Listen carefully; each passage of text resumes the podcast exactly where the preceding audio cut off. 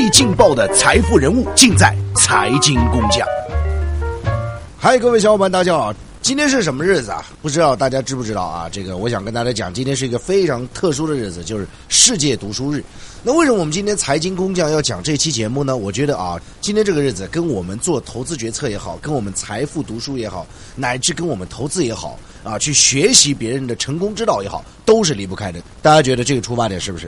那么今天呢，我先给大家讲一个人的故事啊，然后呢，我们再展开说说读书经济学跟我们每个人的关系。我觉得这一点非常重要。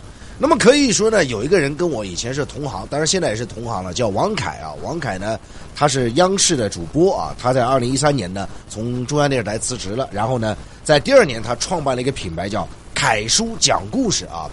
那么凯叔讲故事呢，说白了啊，其实就是跟孩子们讲那些他们感兴趣的事儿啊。我们必须要讲，跟儿童讲故事这个难度蛮大的啊。跟成年人讲状态是不一样，因为成年人很多人都是想吃快餐啊，马上呢拿这种有用的知识，然后啊这个提升自己，解决心理的匮乏、心理的这种困惑啊等等等等，他马上然后就付费了。但是孩子不一样，孩子呢他你要慢慢的琢磨他内心是怎么想的，你讲的话是不是他觉得有乐趣，是不是有乐子，他是不是听得懂啊，是不是能调动他兴趣，这一点非常重要。而且呢，孩子呢他这个性子比较随便啊，他可能听一次觉得你不好玩。一秒钟就走了啊，所以是这么个情况。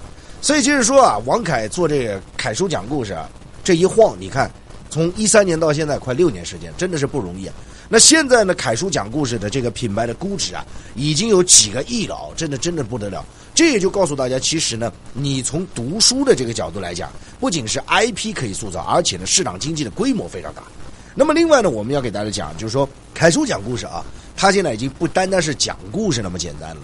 教孩子们怎么认真的、有趣的读唐诗、宋词、中华的古籍经典，从这种非常有意思的这样一种游戏当中，或者是非常有意思的这样一种趣味的交流当中，让孩子们呢提升乐趣啊！所以呢，很多家长愿意掏钱让孩子去学，而且很多孩子就觉得，哎，老师讲的挺枯燥呀，我听这凯叔讲的挺有意思，所以呢，凯叔就讲了一点，他说呢。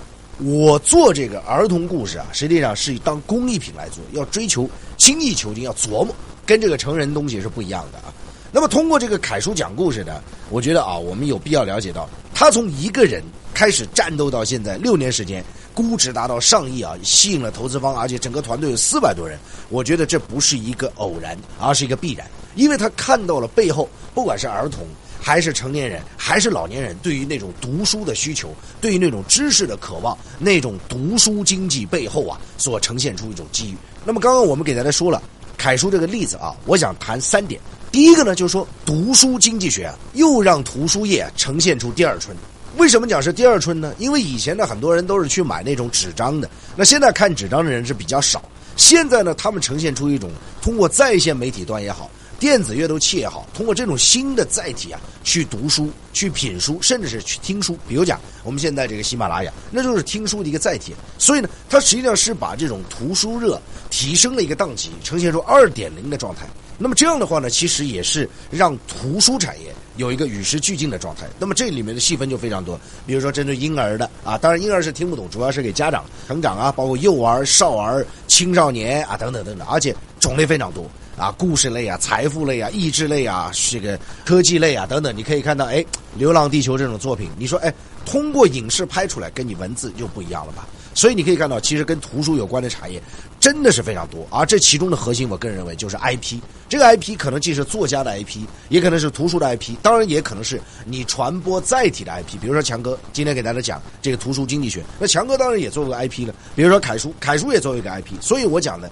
图书产业整个的读书经济学啊，它的二点零版呢，首先我觉得它不仅是一个载体的变化，它更为重要的是承载了一个 IP 的这样一个推动啊，更加有趣的、更加有时间的，让大家呢在碎片化的时间里啊，听书也好看书也好，哎，移动端走到哪里看到哪里。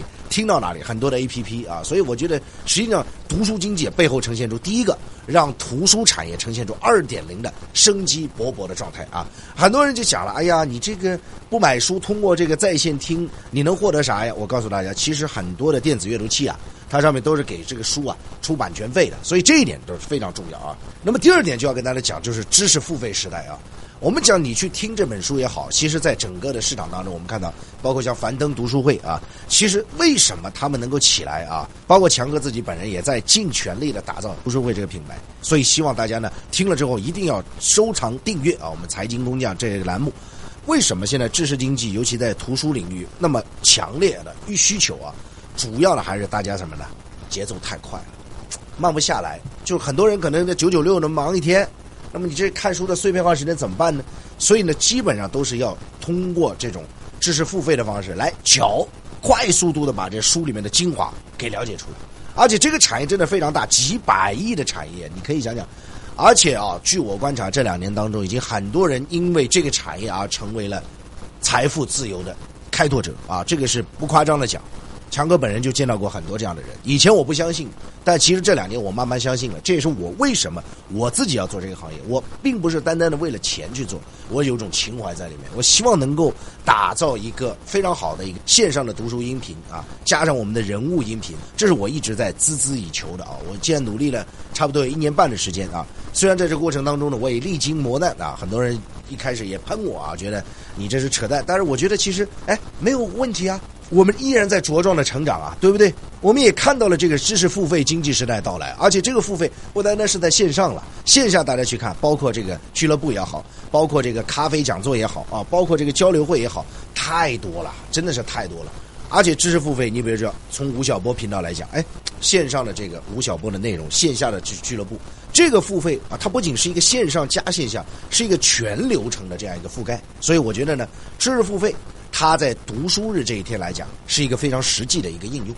第三点，我要跟大家讲啊，读书是最好的财富。为什么呢？相比于你去投资什么房产、投资股票啊，这种都是成千上万的钱，是不是？啊，对于读书来讲，这是一个最廉价的一个投资。投资你自己，这一点非常重要。很多人讲你投资不动产，对，不动产是一种种类，但是你自己才是真正的最重要的不动产。你的空间是无限的。你的未来是无限的，所以呢，在这样一个巨大的空间当中，在这样一个知识的海洋当中，人只有沉淀自己，只有通过自己的提升，才能够让自己的身价、自己的价值才能够得到更大的提高。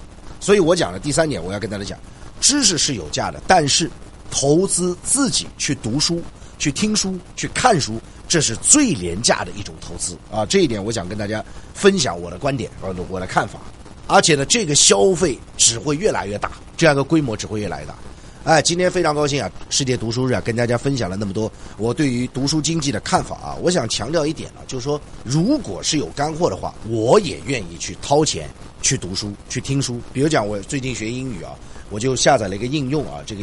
一年要四百多块钱，我为什么去选择它呢？它就是每天把我精炼了很多外国媒体针对每天的热点，它都领读，而且给我直接讲解。因为我没有那么多精力去买那么多份报纸，而且现在买不到报纸，那我不可能去买 C N 的报纸，也不可能去买纽约时报报纸。比如讲，我今天谈巴黎圣母院这个事全英文的，那我到了哪里去找呢？我当然就是通过这种付费的方式，而且我愿意付费，因为它能够提供我需要的价值，所以我就给大家讲。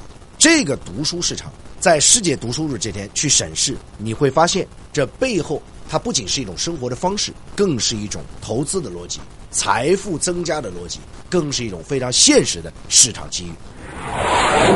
收藏订阅财经工匠，您不可或缺的财富音频专栏。